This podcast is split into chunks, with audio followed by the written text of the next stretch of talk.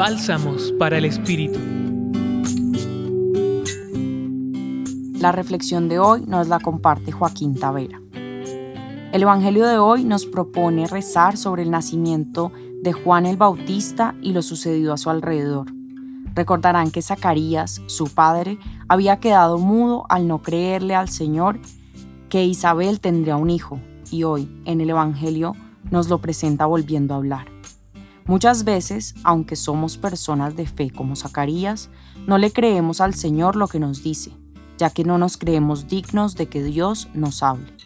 Así, al igual que Zacarías, nos vamos quedando mudos por no poder comunicar aquello que Dios hace con nosotros, hasta el momento que nos animamos a decirlo.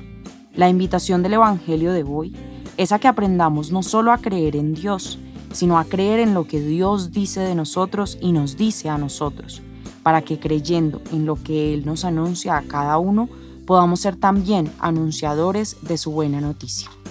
Hoy los acompañó en la reflexión Joaquín Tavera y en la voz Laura Rodríguez Cardona del Centro Pastoral San Francisco Javier de la Pontificia Universidad Javier. Escucha los bálsamos cada día entrando a la página web del Centro Pastoral y a javerianaestereo.com.